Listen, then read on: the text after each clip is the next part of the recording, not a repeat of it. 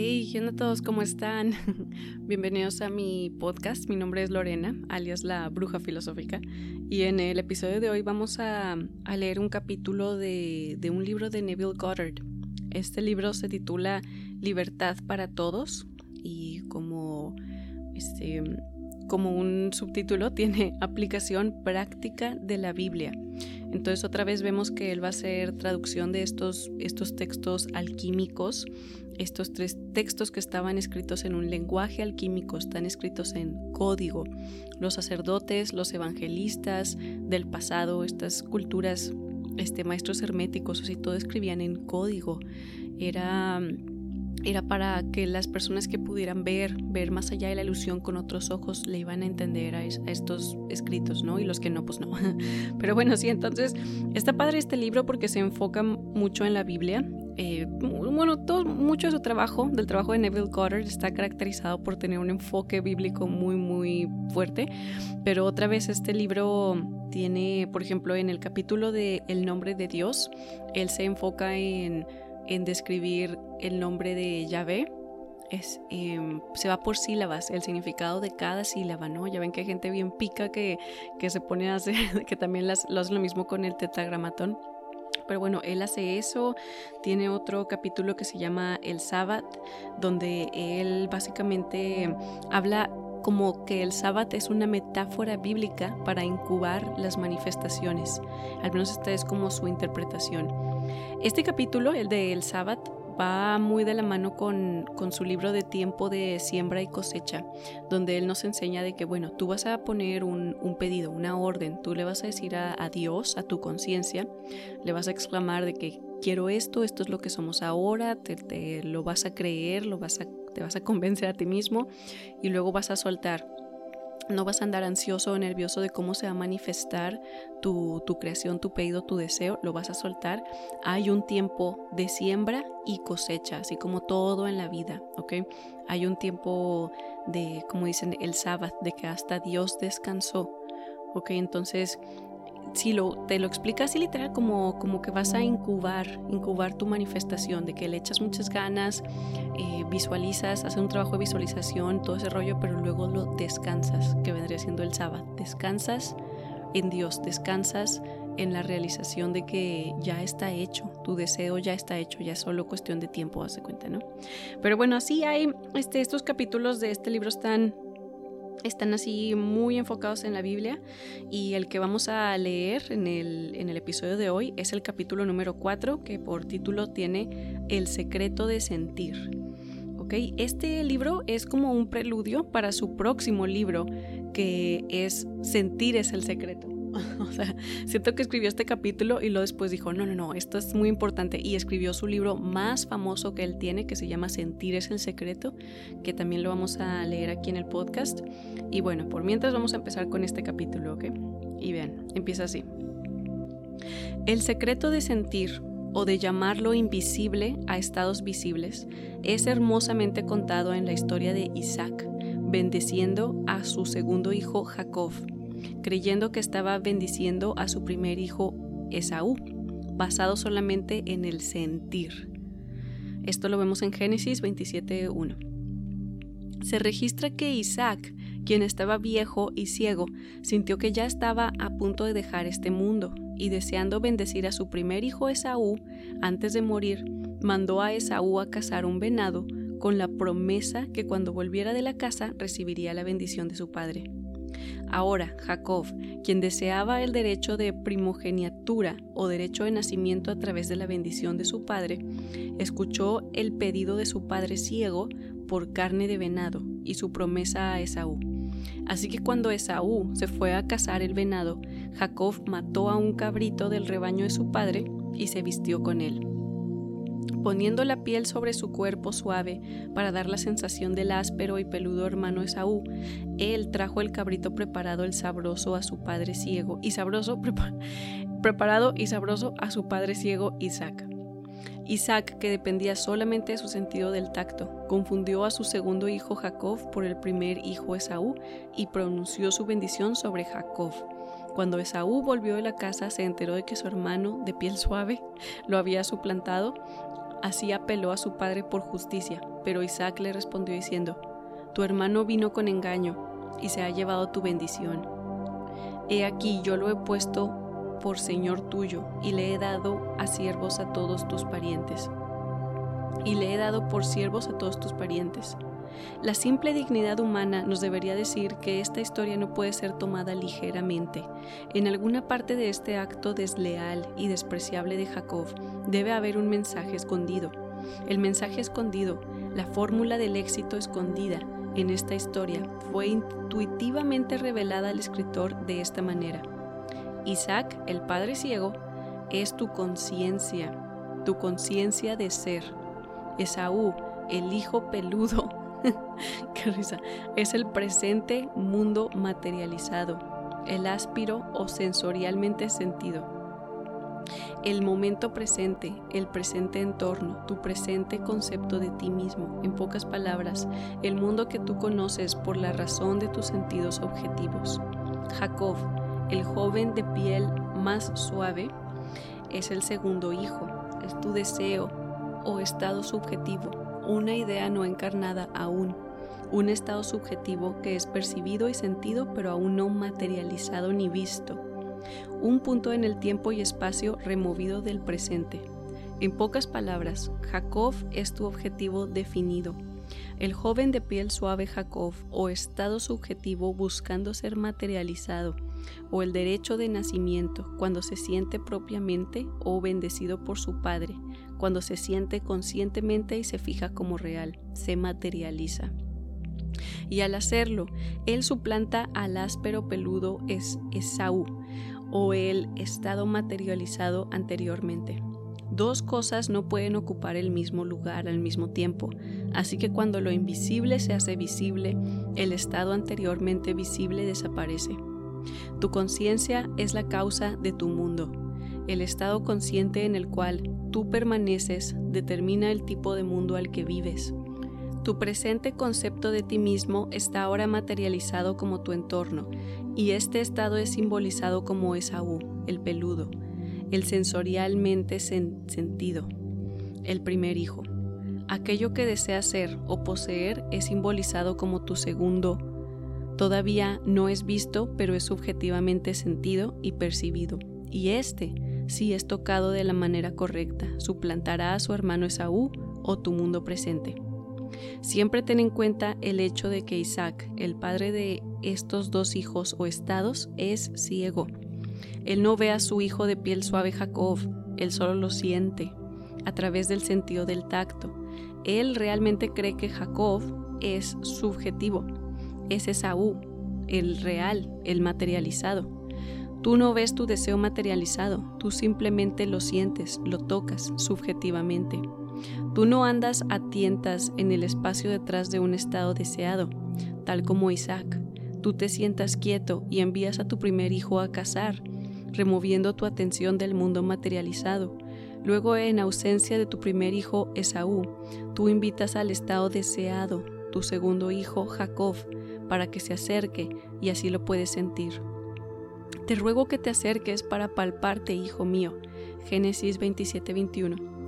Primero, tú te haces consciente de Él en tu entorno inmediato. Luego lo traes cada vez más cerca hasta que lo percibes y lo sientes en tu presencia inmediata. Entonces es real y natural para ti. Si dos de ustedes se ponen de acuerdo sobre cualquier cosa que pidan aquí en la tierra, les será hecho por mi Padre que está en los cielos. Mateo 18:19. Los dos se ponen de acuerdo a través del sentido del tacto, y el acuerdo es establecido en la tierra, es materializado, es hecho real. Los dos que se ponen de acuerdo son Isaac y Jacob, tú y aquello que deseas, y el acuerdo es hecho solamente con el sentido del tacto. Esaú simboliza tu mundo presente materializado, ya sea placentero o no. Jacob simboliza todos y cualquiera de los deseos de tu corazón.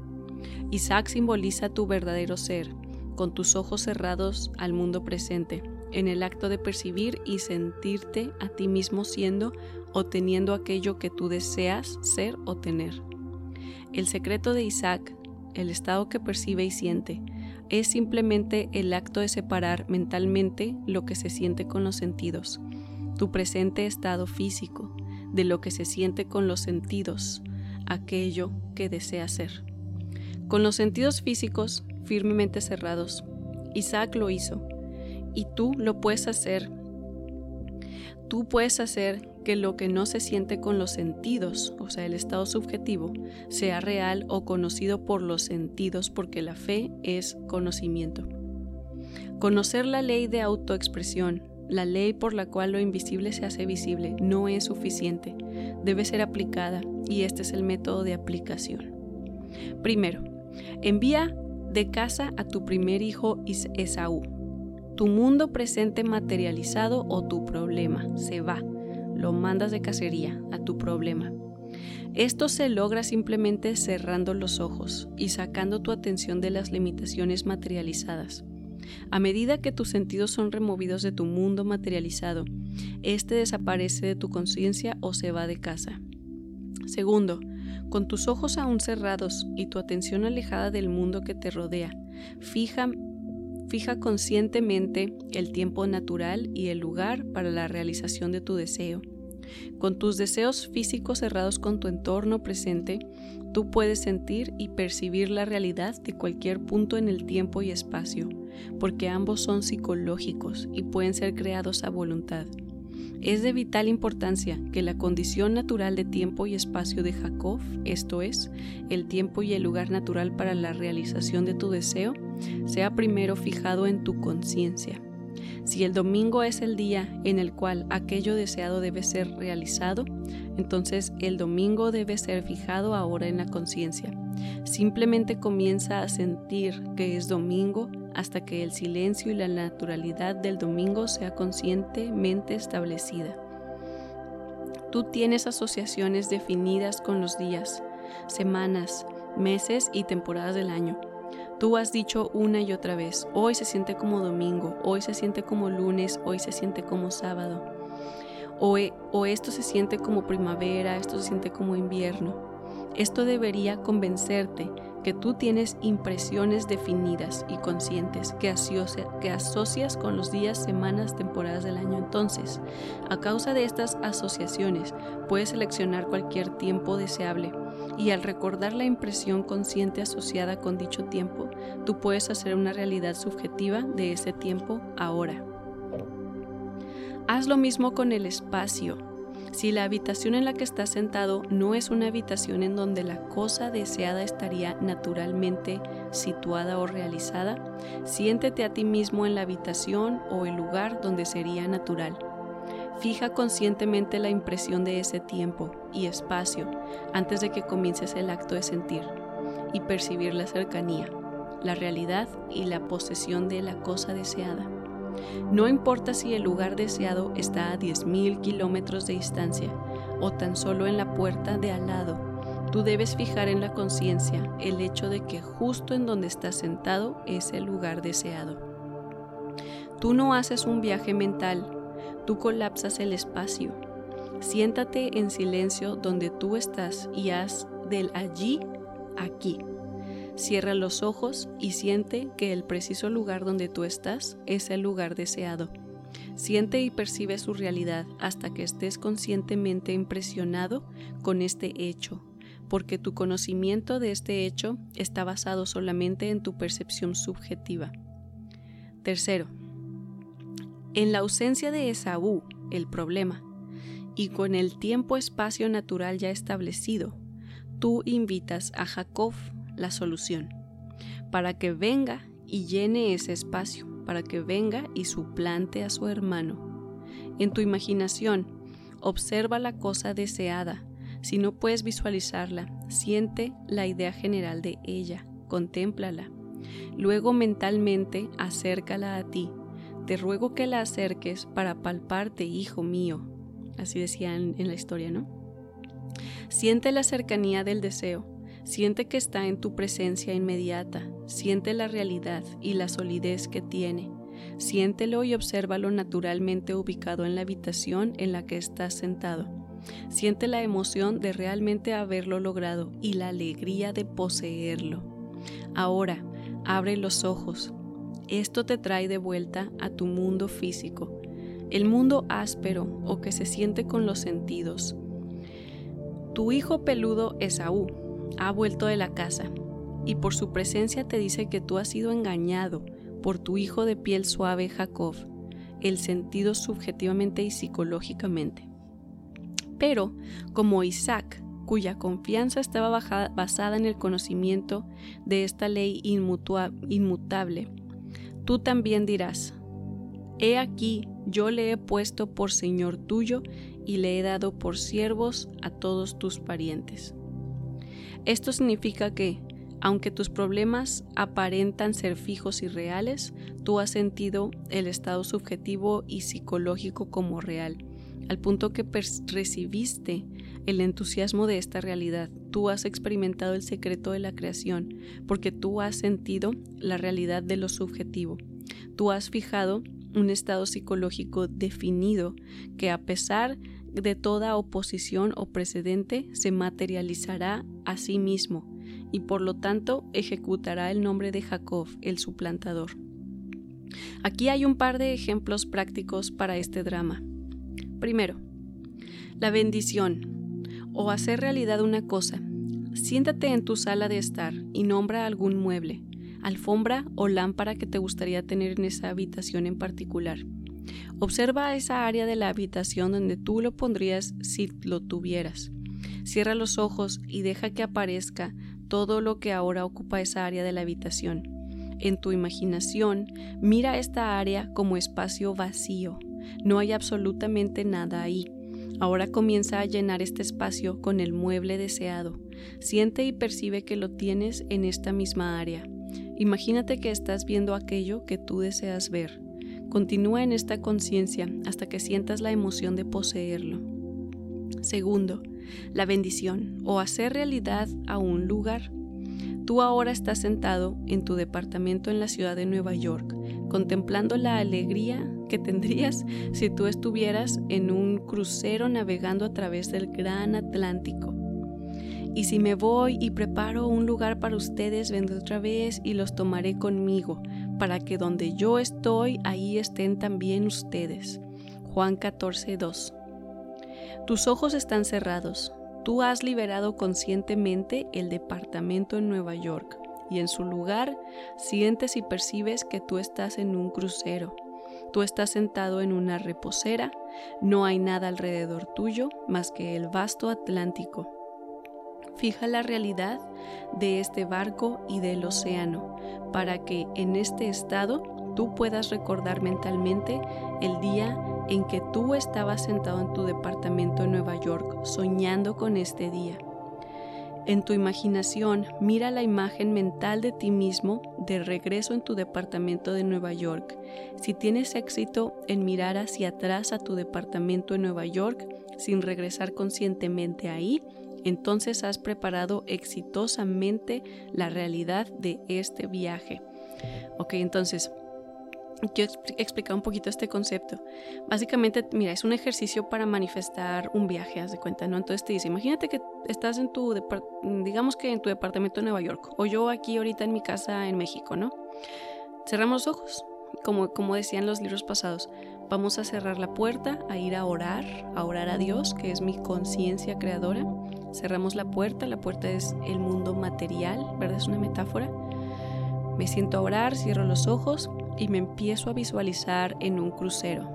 Yo estoy en un crucero, yo estoy en la playa, yo estoy en un crucero, yo estoy en la alberca y tengo drinks y así todo bien a gusto, ¿no? Entonces, me estoy imaginando en un crucero.